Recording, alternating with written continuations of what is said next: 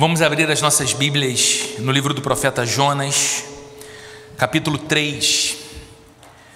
Hoje é a penúltima mensagem dessa série que nós estamos conversando a respeito nesse mês de janeiro, com base no livro do profeta Jonas.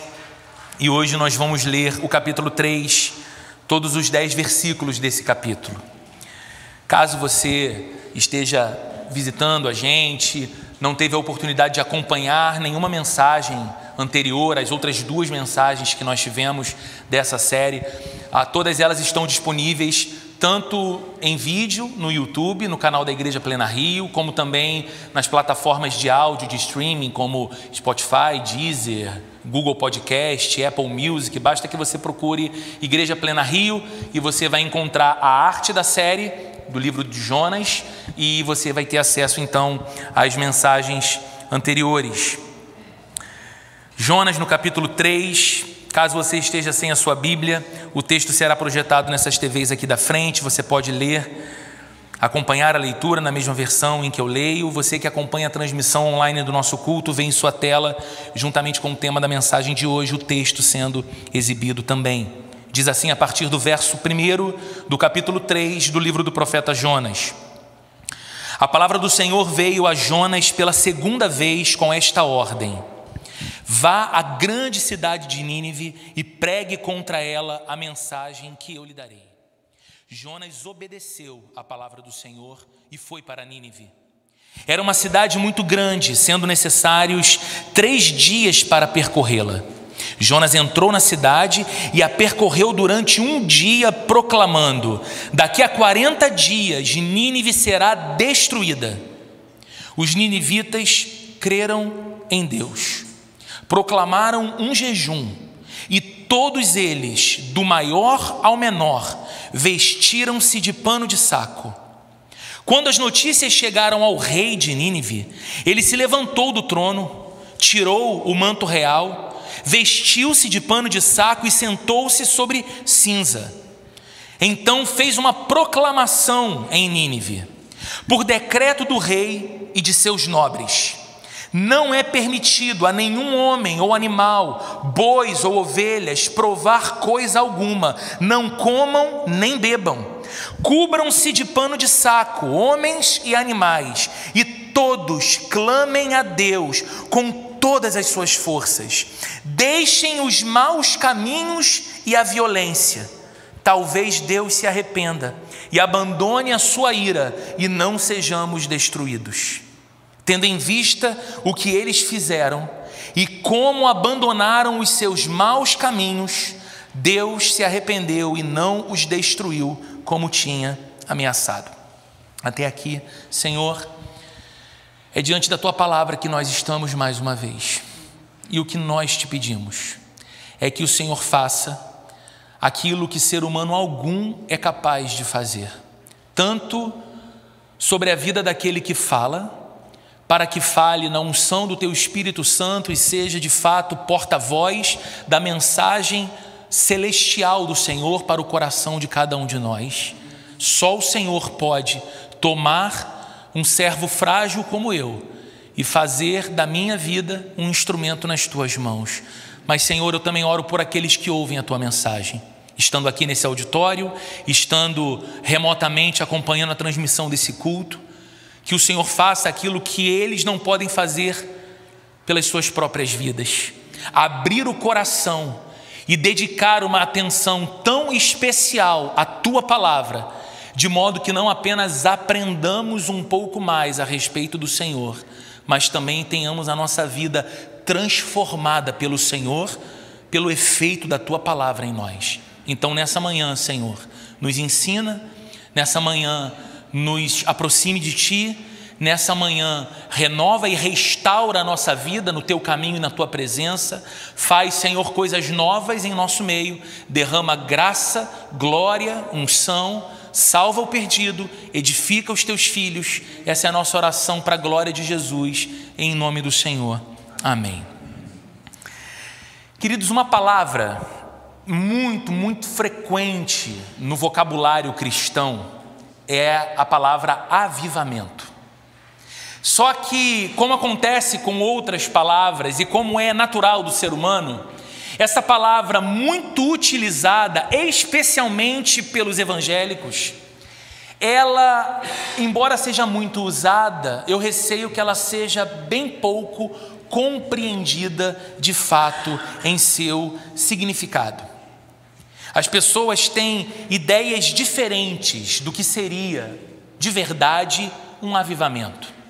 Talvez se eu perguntasse a você e entregasse o microfone para que você desse a sua resposta, você traria uma noção pessoal do que é avivamento na sua compreensão, que seria diferente da pessoa que está ao seu lado, à sua frente ou atrás de você, nesse mesmo auditório, nessa manhã. E mais do que isso, nem sempre as ideias que os cristãos têm a respeito do que avivamento é são ideias fundamentadas na Bíblia. Às vezes nós temos uma compreensão do que isso seja que não passa por aquilo que a Bíblia diz que é avivamento. Por exemplo, uma pessoa pode ter a seguinte compreensão e, por causa dessa compreensão, fazer uma afirmação mais ou menos assim: Aquela igreja é uma igreja avivada. Porque nos cultos daquela igreja sempre tem profecia e sempre tem manifestação dos dons do Espírito Santo. Então eu não tenho dúvidas de que aquela igreja é uma igreja avivada. E embora, queridos, o testemunho de Jesus, que segundo o livro de Apocalipse no capítulo 19 é o espírito da profecia, é o testemunho de Jesus. Embora o testemunho de Jesus, sem sombra de dúvidas, aumente quando uma igreja está sob avivamento, e embora haja mais compreensão e uso dos dons do Espírito Santo, quando uma igreja está sob avivamento, esse não é o medidor que define o que avivamento é. Eu fui naquele culto e lá havia profecia e manifestação dos dons do Espírito Santo, certamente ali é uma igreja avivada. Uma outra pessoa pode pensar de forma um pouco diferente e fazer a seguinte afirmação: todos os cultos daquela outra igreja ficam sempre lotados. É um fenômeno, porque não é apenas domingo. Eles têm diversos cultos durante a semana e todos os cultos daquela igreja estão sempre lotados, eu não tenho dúvidas, eles estão experimentando um avivamento. Quando um genuíno avivamento visita uma igreja, é verdade que ela vai ter e vai experimentar um crescimento numérico. É uma consequência de uma visitação de Deus sobre o seu povo, que mais pessoas percebam aquilo que Deus está fazendo e mais do que perceber e tenham interesse em estar lá para visitar o fenômeno, elas se sentem atraídas pelo chamado do próprio Deus para viverem algo dessa natureza. Mas crescimento numérico também não é um medidor confiável e infalível de avivamento. Porque, infelizmente, nós temos num domingo como hoje, alguns auditórios em lugares cujas placas na porta dizem ser uma igreja, abarrotados de pessoas onde o evangelho de Jesus não está sendo pregado e onde o evangelho de Jesus não é pregado, a Bíblia diz que não há uma igreja verdadeira. Então, apenas crescimento numérico não é sinônimo de avivamento. Um outro pensamento, e esse tem sido muito comum nos últimos anos no Brasil, é aquele de algumas pessoas que dizem o seguinte: o nosso país, o Brasil, tem experimentado um avivamento. E como esse avivamento pode ser provado? A prova desse avivamento é o crescimento impressionante do número de evangélicos nas últimas décadas, pois eles eram menos de 9% da população no início dos anos 90 e hoje passam de 31% da população, estima-se aproximadamente 65 milhões de evangélicos. Como você não vai dizer que esse país está debaixo de um avivamento com um crescimento tão exponencial da igreja dessa forma? Bem, o avivamento certamente promove o despertar da fé. Como eu disse, quando uma região, uma cidade, um bairro, um país ou uma comunidade experimentam essa visitação especial de Deus, esse fenômeno de alguma forma desperta também corações incrédulos à fé. Mas será que nós temos mesmo um avivamento no Brasil? Será que esse número tão significativo de evangélicos e de igrejas em nosso país representa e significa que o nosso país está debaixo de uma genuína visitação dos céus. Eu receio que, infelizmente, isso não é uma verdade. Que nós ainda não experimentamos, principalmente numa dimensão nacional, de um avivamento vindo dos céus. Então, como nós podemos ter compreensões equivocadas do que avivamento é?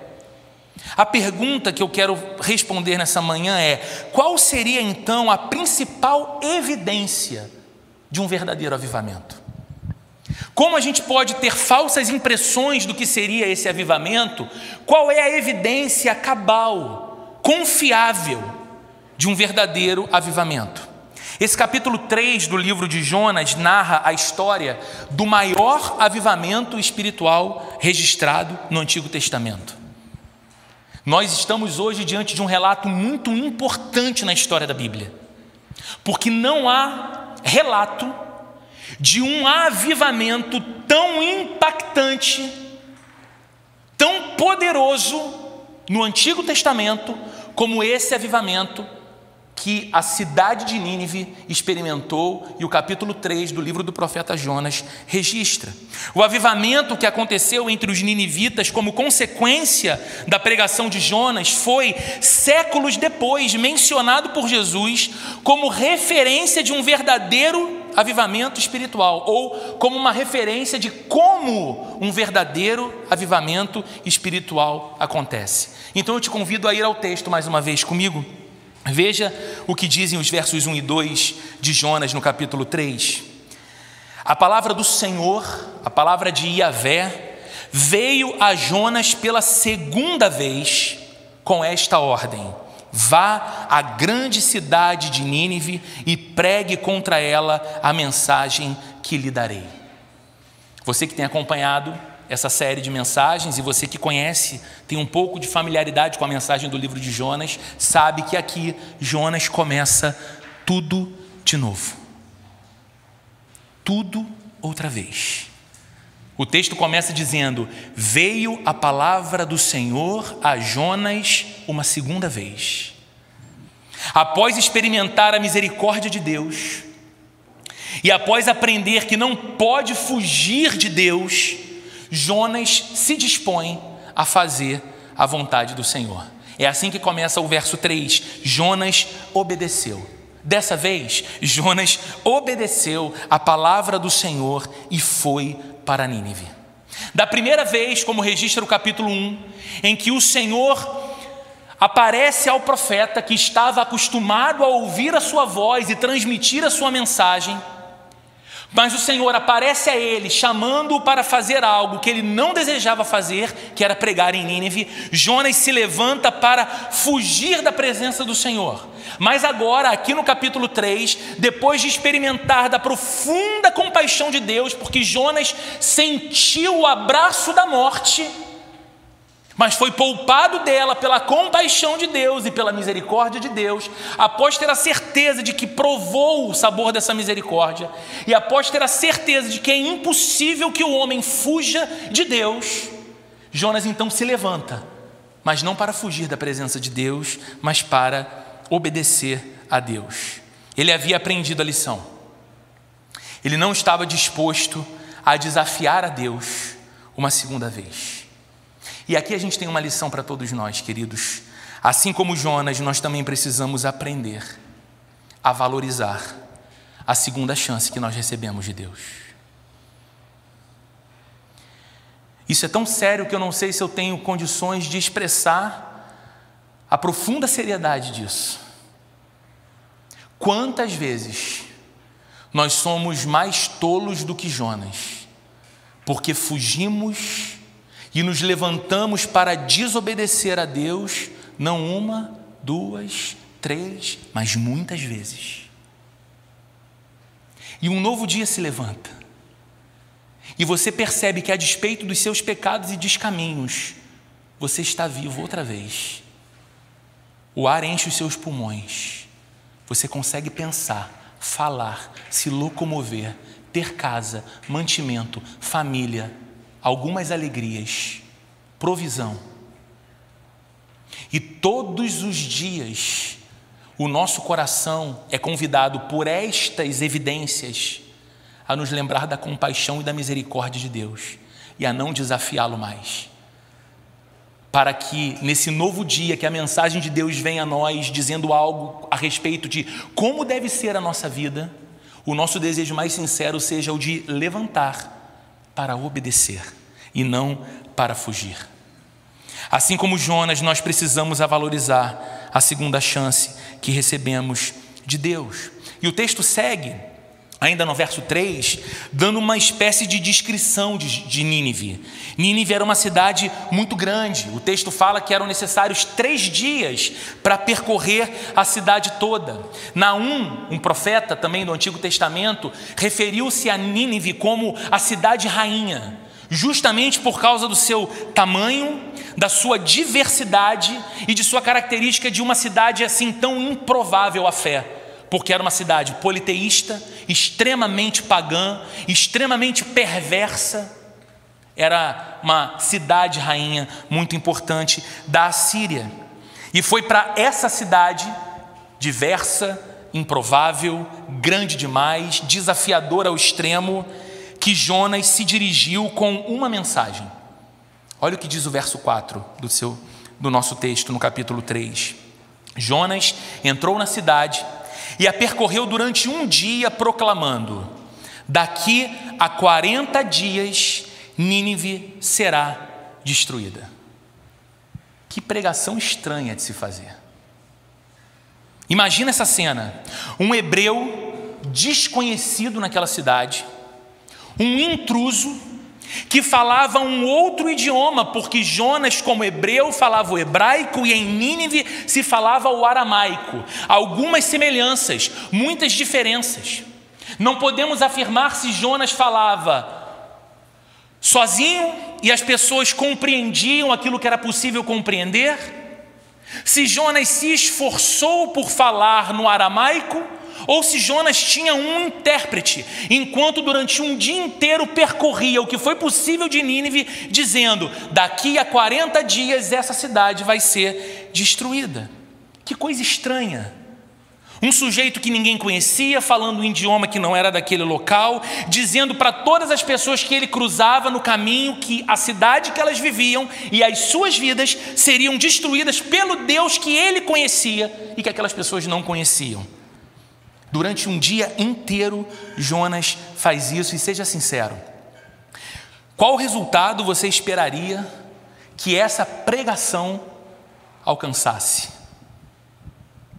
Vamos pegar esse cara, amarrar, bater, prender, vamos dar uma lição nele, nesse abusado que chega na nossa terra e vem falar para a nossa gente de um Deus que a gente não reconhece e ofensivamente se coloca com essa altivez toda dizendo essas palavras para nós? Algo na mensagem de Jonas deu a entender que havia possibilidade de perdão, porque, por incrível que pareça, mesmo com os desafios desse cenário todo, os ninivitas creram em Deus. É assim que começa o verso 5. Os ninivitas creram em Deus. Pense um pouco nisso. Jonas não estava em Nínive de boa vontade. Ele foi obedecer à vontade de Deus. Mas a vontade de Deus não era a vontade dele. Jonas não estava pregando em Nínive para pessoas pelas quais ele morria de amores. Ele não gostava daquela gente. Ele tinha uma mensagem para ser entregue a uma cidade que ele sentia desprezo.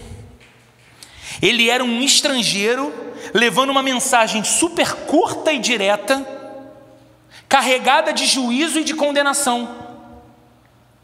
Não tinha uma introdução do tipo, gente amada de Nínive que me escuta. Ouçam atentamente o recado do bondoso Deus que eu vos trago neste dia. Apesar da maldade de vocês ser tão grande, intolerável aos olhos do Deus Criador, Este único Deus que vocês não conhecem está oferecendo a vocês a possibilidade de que vocês mudem, aceitem, ouçam com carinho esse convite de amor, gente amada. Não, a mensagem dele era: em 40 dias, Nínive será destruída. Aí ele andava mais um pouco, entrava na padaria, fila do pão. Em 40 dias, não vai adiantar mais você querer comprar pão, Nínive vai ser destruída. Ele andava mais um pouco, entrava na estação BRT e falava para as pessoas aguardando ali a conexão: olha, em 40 dias Nínive será destruída. Esse aperto que você passa aqui, você não vai passar mais, porque não vai, não vai mais existir nada. E um dia inteiro foi proclamando dessa maneira. De certa forma, queridos, era para dar tudo errado. Tudo errado. Talvez o próprio Jonas pregasse com toda a ênfase na condenação daquela gente sabe, sustentando aquele sorriso irônico no canto dos lábios, justamente com o desejo de que ninguém se convertesse. Porque tudo que Jonas mais queria do fundo do seu coração era que os assírios, habitantes de Nínive, fossem riscados do mapa.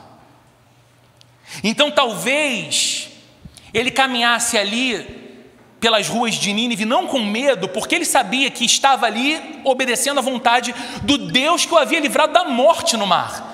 Então, se Deus o havia defendido a sua vida da morte naquelas circunstâncias, não seria dos moradores de Nínive que ele teria medo. Então, ele entra na cidade de peito estufado e proclama com garantia que Nínive em 40 dias seria destruída. E talvez após cada afirmação dessa, lá dentro do seu coração, ele dissesse: Tomara Deus, tomara Deus que seja assim mesmo, que eu nunca mais veja essa gente, que eles sejam banidos da história. Não é quase inacreditável que com esse mensageiro e nessas circunstâncias os habitantes de Nínive tenham crido em Deus? Não é quase inacreditável isso?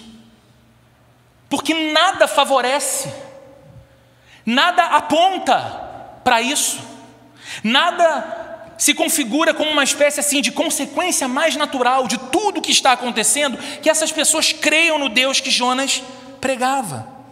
Queridos, isso é importante e nos traz uma lição também. Muitas vezes, quando se fala em avivamento, o foco recai sobre uma figura humana.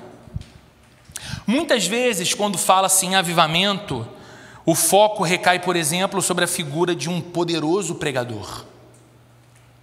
Aquela pessoa, quando começa a pregar, a glória de Deus é derramada.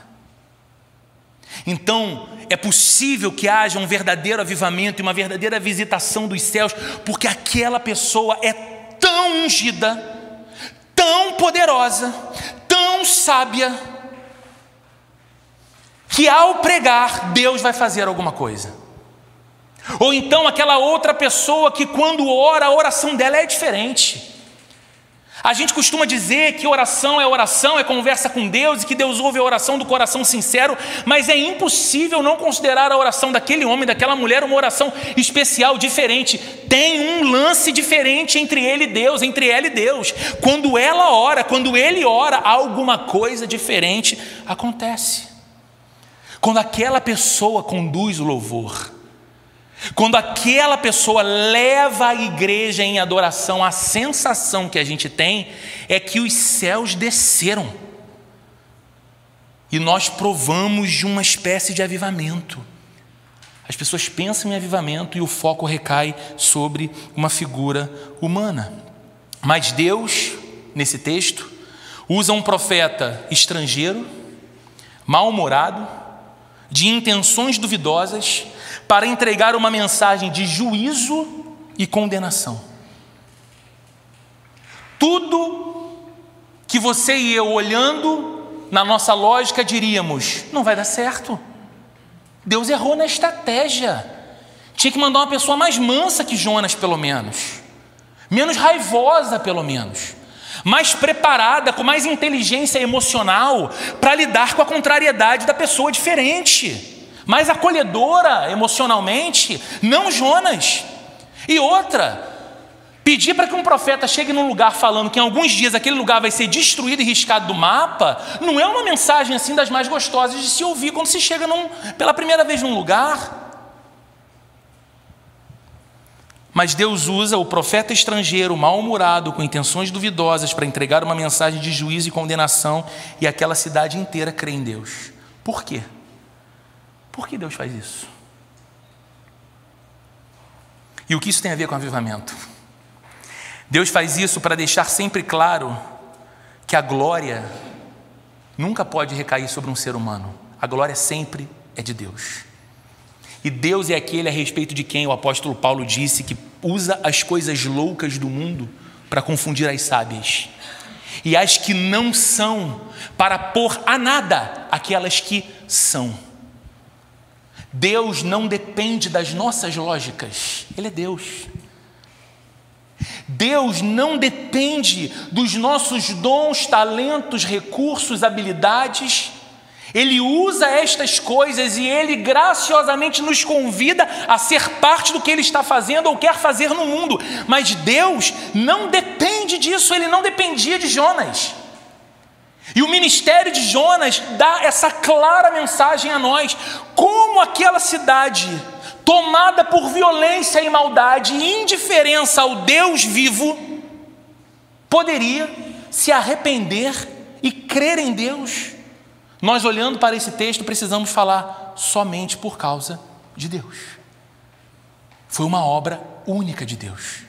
É uma glória exclusiva de Deus. E queridos, com isso eu não estou dizendo que nós devemos desprezar os meios, ok?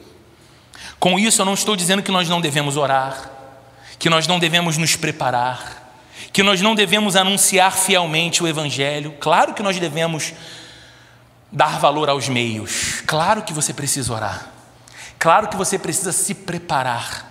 Claro que você precisa estar disposto a anunciar com fidelidade a notícia do Evangelho, mas você e eu precisamos lembrar que é Deus que faz a obra. Portanto, Ele é o único que merece a glória. Não era Jonas. Jonas não tinha condições de voltar para sua cidade depois desse episódio e receber abraços calorosos das pessoas que o conheciam, dizendo: Parabéns, profeta Jonas, que trabalho fantástico você fez. Que visão estratégica você teve de chegar em Nínive com essa mensagem. Que postura ousada. Que visão. Não era nada sobre Jonas, era tudo sobre Deus. Os ninivitas creram que o Deus de Jonas era o Criador dos céus, da terra, e que era maior do que os deuses da Síria, que eram muitos, deuses que eles conheciam, deuses a quem eles se devotavam, e eles entenderam por causa de uma mensagem de juízo de um profeta que eles não conheciam, de que aquele Deus que o profeta representava era o verdadeiro Deus, o Criador Todo-Poderoso, e que tinha de fato poder para cumprir o que estava falando através de Jonas. Eles creram que Deus era poderoso o suficiente para cumprir o que estava dizendo, ou seja, poderoso o suficiente para destruir Nínive e todos os seus habitantes. O verso 5, que nós lemos a primeira parte, todo ele diz assim: Os ninivitas creram em Deus, proclamaram um jejum, e todos eles, todos eles, do maior ao menor, vestiram-se de pano de saco. Jejum e panos de saco eram costumes dos orientais que queriam demonstrar contrição e luto não era algo exclusivo do povo hebreu ou do povo de Deus no Antigo Testamento. As culturas vizinhas da de Israel tinham por hábito, para expressar o seu luto, o seu quebrantamento, a sua contrição, vestirem-se de panos de saco, jogarem cinzas sobre as cabeças, fazerem o jejum que era a abstenção da bebida e do alimento em virtude do estado emocional que passavam e que viviam. E de modo surpreendente, aquela mensagem do profeta mal-humorado se espalhou por toda a cidade de Nínive. Velhos e crianças, homens e mulheres, pobres e ricos foram atingidos pela palavra de Deus e estavam agora em profunda agonia de alma. O nosso fim chegou, era o que eles pensavam. Existe um Deus e agora nós cremos de fato que existe o Deus que Jonas prega.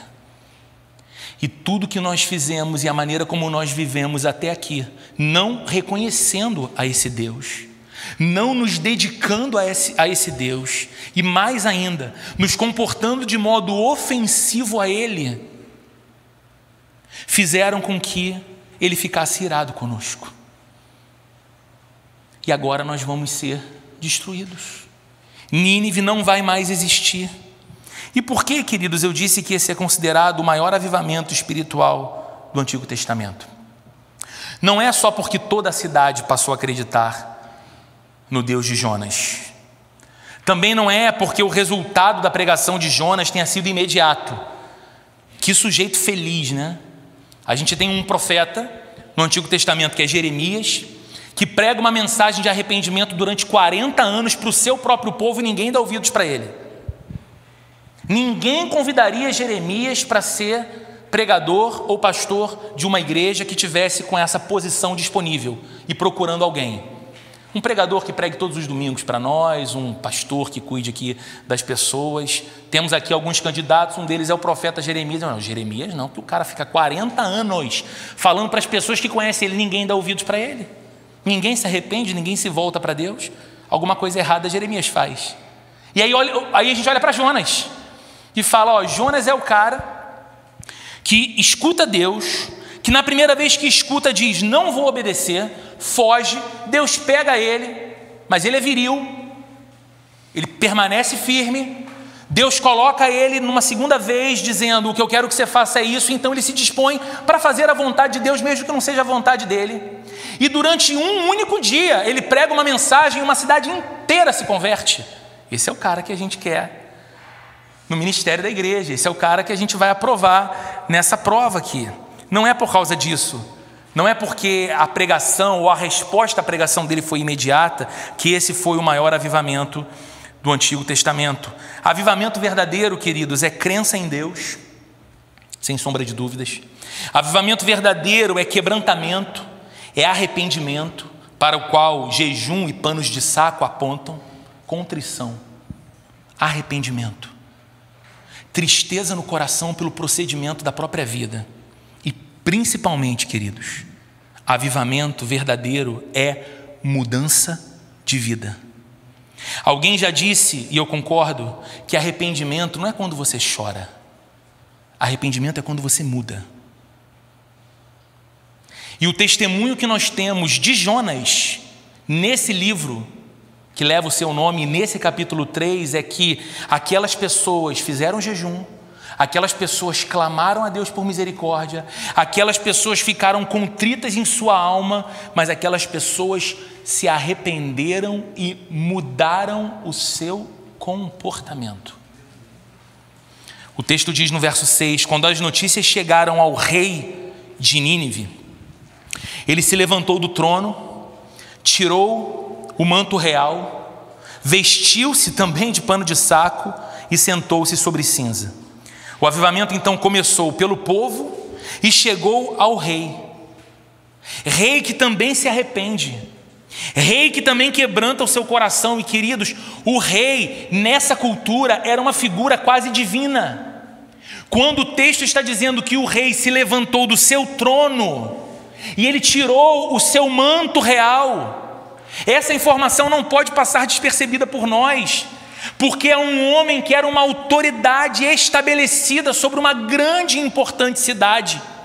Um sujeito que era visto pelo seu próprio povo como um ser quase divino, cujo trono e cujas roupas que ele usava apontavam para toda a sua glória e majestade.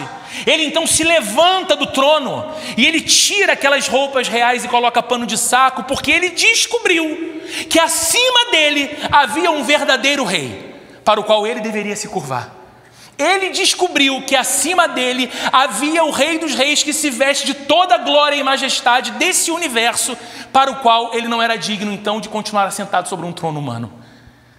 ele se veste de pano de saco, ele senta sobre cinzas, num sinal de que também se arrependeu. E ele diz, num decreto: todo o povo faça jejum, todo o povo se quebrante, se arrependa e clame a Yahvé.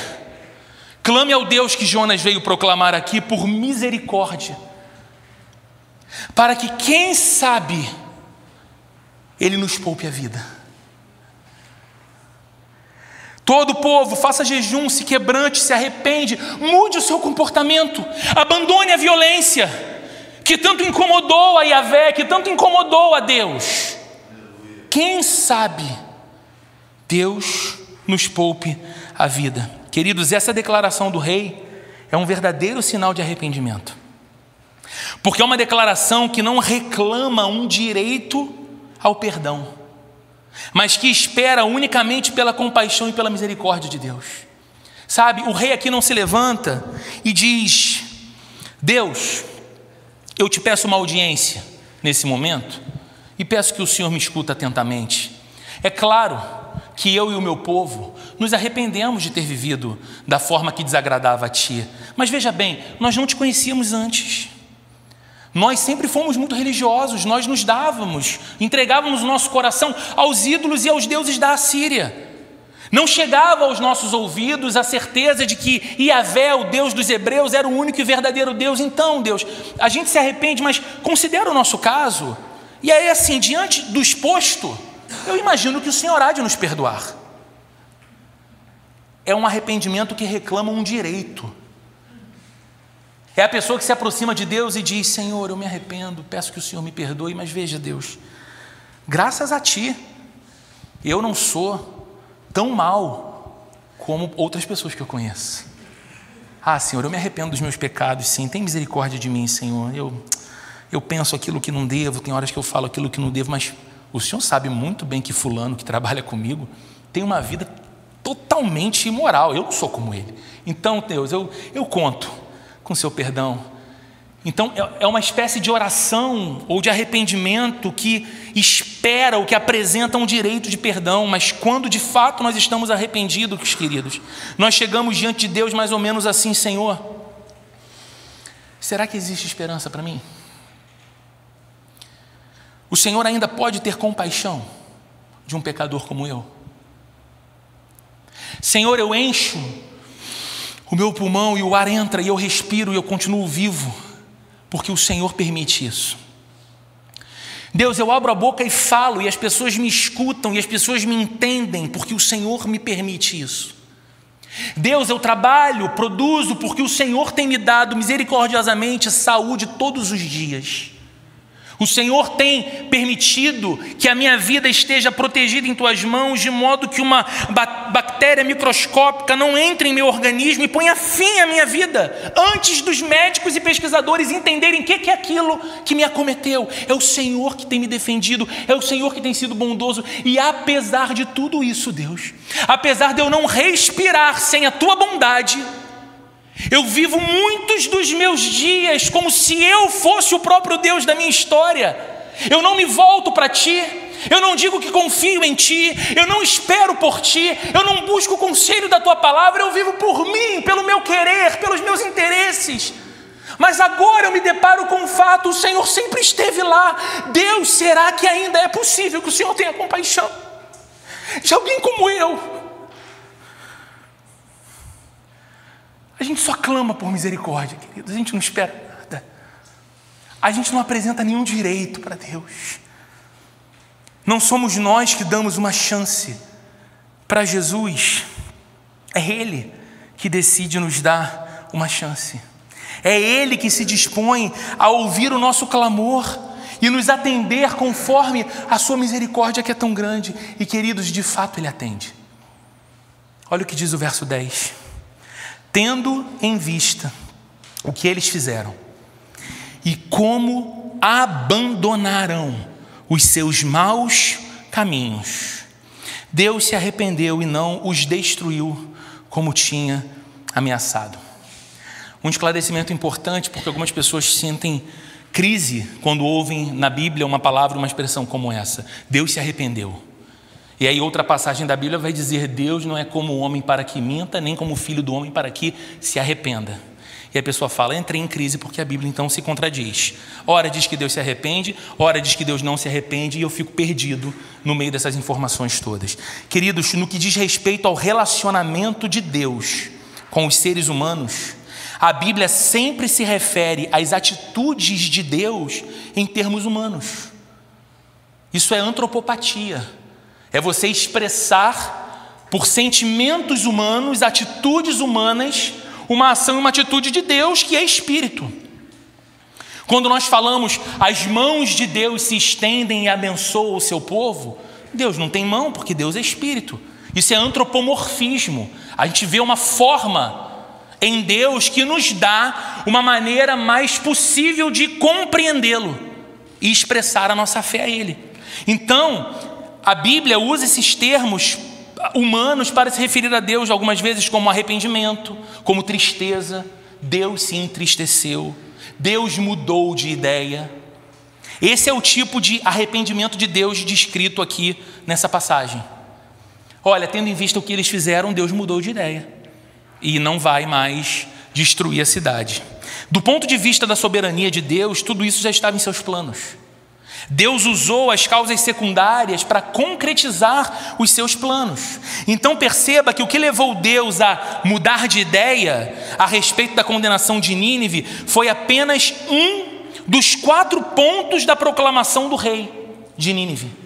O rei fala que todos façam jejum, homens e animais se vistam de pano de saco, que todos clamem a Yahvé e que todos abandonem os maus caminhos e deixem a violência. E foi este o ponto que levou a essa resposta misericordiosa de Deus. E aqui a gente aprende algo muito importante, queridos. Você pode jejuar, você pode se vestir com um pano de saco, você pode sentar em cinzas, participar de vigílias de oração, participar de campanhas espirituais, clamar muito alto mas o que indica o verdadeiro arrependimento e que traz o verdadeiro avivamento, primeiro a uma pessoa, depois a uma comunidade, e a partir daquela comunidade ao seu entorno, é a conversão e o abandono dos maus caminhos. Ou seja, é mudar de vida, é parar com um comportamento antigo e romper com as amarras do pecado. E que Deus, queridos, nos livre de cometer dois erros aqui. O primeiro, achar que essa é uma espécie de mensagem para aqueles que, diferentemente de nós, não estão aqui. Ou seja, eles não têm salvação, eles estão sem Deus e eles estão perdidos, vivendo a vida de sua própria maneira. Eles precisam de conversão para que então Deus os perdoe e eles possam experimentar dessa visitação de Deus. Esse é um primeiro erro. Quando nós pensamos que não somos nós que precisamos de arrependimento e nos esquecemos que a Bíblia diz que o juízo de Deus começa em sua casa. Deus nos chama a um verdadeiro arrependimento, a uma mudança das nossas vidas, quando trilhamos um caminho que não é a vontade de Deus para nós e sabemos disso. Não precisamos de profeta algum para dizer como deve ser o nosso comportamento no lar, no trabalho, como devemos ganhar dinheiro, gastar dinheiro, como deve ser a nossa linguagem, como deve ser a nossa postura, como deve ser a nossa atitude diante da sociedade, com as pessoas que nos cercam. Isso tudo está muito claro para nós. Simplesmente decidimos não viver. O que nos leva ao segundo grande problema: que Deus nos livre de sermos cristãos que amam aprender, mas odeiam mudar. Que Deus nos livre de sermos gente que ama sentar e ouvir sermão e dizer: o sermão foi bem pregado, o texto foi bem exposto, estava tudo tão bem dividido, eu nunca tinha pensado daquela maneira. Que percepção interessante do texto. E a gente vai inchando a mente e continua com o coração seco diante de Deus. A gente ama aprender, mas não ama mudar. Passaram os 40 dias e ficou claro que a destruição não viria. E essa percepção de que Nínive não fora destruída por Deus provocou duas reações diferentes e simultâneas. A primeira, os ninivitas começaram a pular de alegria e gratidão diante de Deus. Sabe, quando você tem aquela sensação, Deus ouviu o meu clamor. Ele foi misericordioso comigo outra vez. Deus, em Sua graça, me poupou. Deus, em Sua graça, me abençoou. Deus, em Sua graça, ouviu o grito da minha alma, o meu choro e o meu clamor. Alegria, alegria. Simultaneamente, Jonas, o profeta, ficou emburrado. A gente vai ver isso na semana que vem, no capítulo 4. O cara fica furioso porque Deus não destrói Nínive e aquelas pessoas se voltam para Deus, o Deus que ele amava e a quem ele pregava, a respeito de quem ele pregava. Séculos depois, queridos, Jesus se referiu à conversão dos ninivitas para confrontar aquilo que ele chamou de geração perversa, que pedia a ele, Jesus, um sinal. O texto está em Lucas capítulo 11, do verso 29 ao 32, ele vai ser projetado aqui na frente também. Diz assim: Aumentando a multidão, Jesus começou a dizer: Esta é uma geração perversa. Ela pede um sinal miraculoso, mas nenhum sinal lhe será dado, exceto o sinal de Jonas. Pois assim como Jonas foi um sinal para os ninivitas, o filho do homem também o será para esta geração.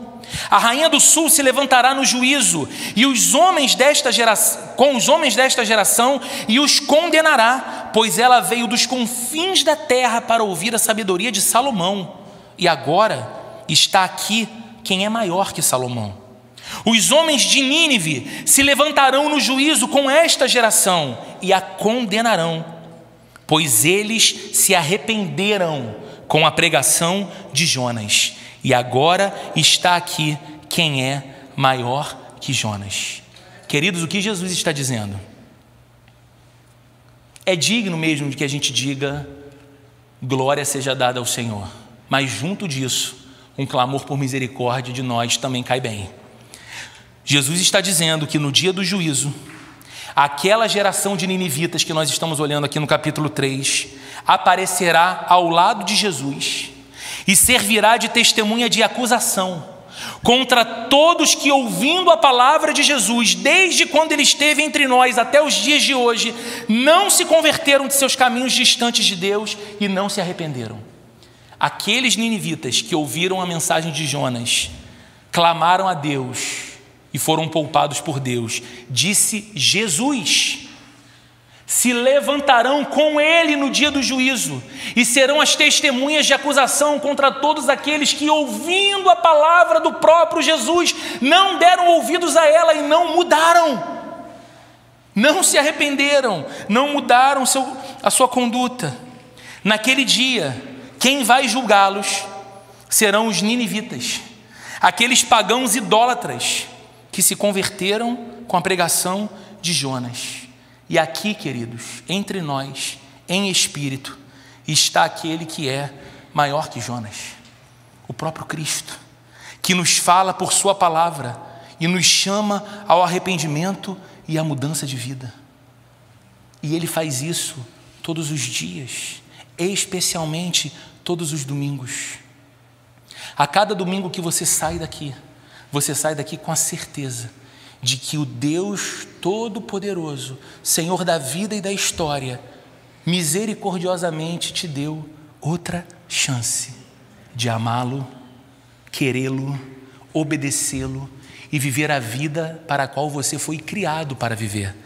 Estar diante dele e existir para a glória dele.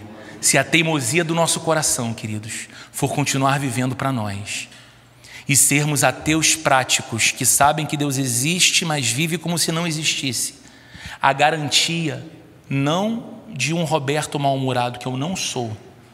A garantia da palavra que Jesus deixou e nós acabamos de ler no Evangelho de Lucas é de que aqueles pagãos idólatras sanguinários e violentos assírios que se converteram com a pregação de Jonas, eles estarão de pé no dia do juízo, que não é uma ficção, uma metáfora da Bíblia, é uma garantia que nós temos. Cada homem e mulher nesse mundo comparecerá diante do Criador da vida para prestar contas. E serão aqueles ninivitas que, com sinais menores, porque foram os sinais de Jonas e não de Cristo, se converteram de seus maus caminhos eles serão as testemunhas de acusação contra a nossa geração, que ouvindo todos os dias e todas as semanas. E a gente tem tanto podcast, e tanto YouTube, e tanto vídeo, e tanta mensagem, e tanto tudo, e tanto louvor, enchendo as nossas casas, e, tanto, e, e tantos quilômetros uh, rodados de culto, marcando a nossa vida, e a gente não muda.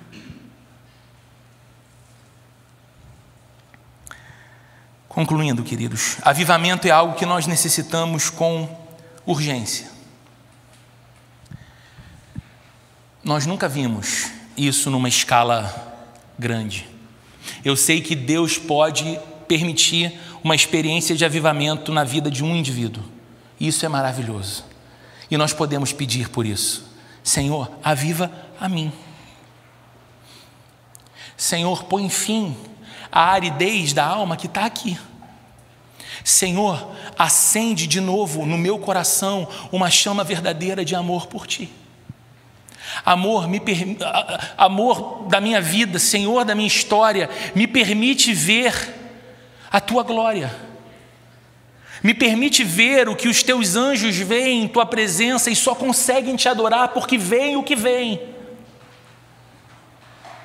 E se de alguma forma, Deus, após contemplar ao Senhor, isso significar o fim da minha vida, a minha vida terá valido a pena, porque eu vi a Ti.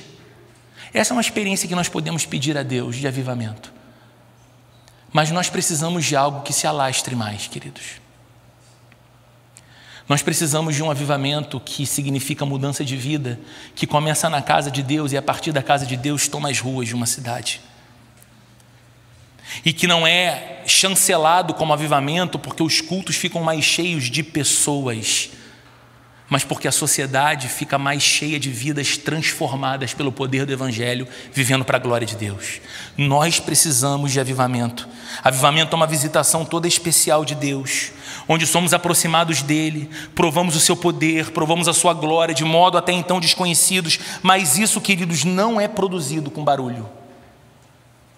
Isso não é produzido com gritos e canções. Isso também não é produzido por multidões que disputam espaço em auditórios lotados. O avivamento, ele só pode ser produzido porque ele é sempre um agir de Deus com arrependimento. Arrependimento de uma vida insensível para Deus e um retorno então ao seu caminho. A Bíblia diz que sem arrependimento não existe vida eterna. Sem arrependimento ninguém verá o reino de Deus. Quem nos diz isso?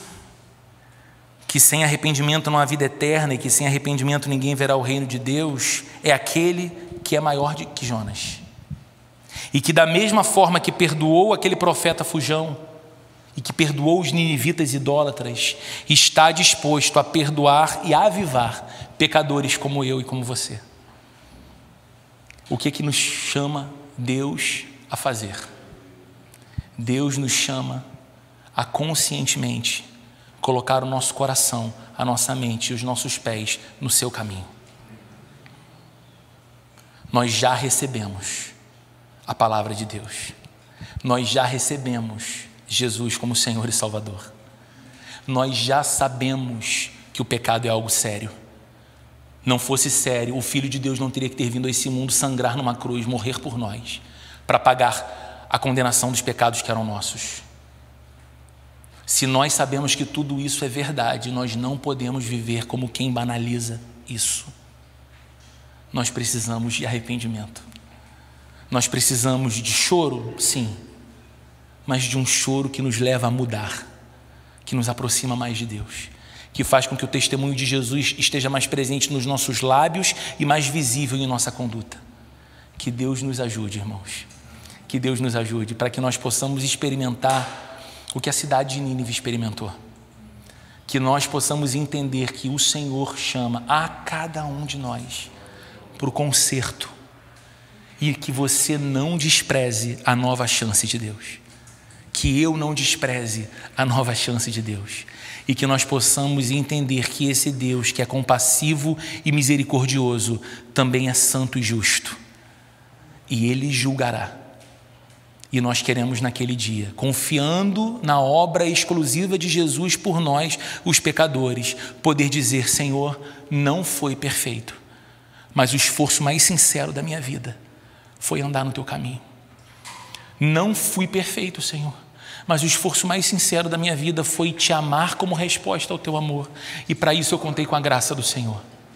Para isso eu contei com a graça do Senhor que Deus nos faça ouvir esse apelo e que Deus nos leve ao verdadeiro quebrantamento, para que possamos provar o que nunca provamos ainda de Deus uma comunhão e uma intimidade com a Sua presença e a Sua glória que transformarão para sempre a nossa história de vida.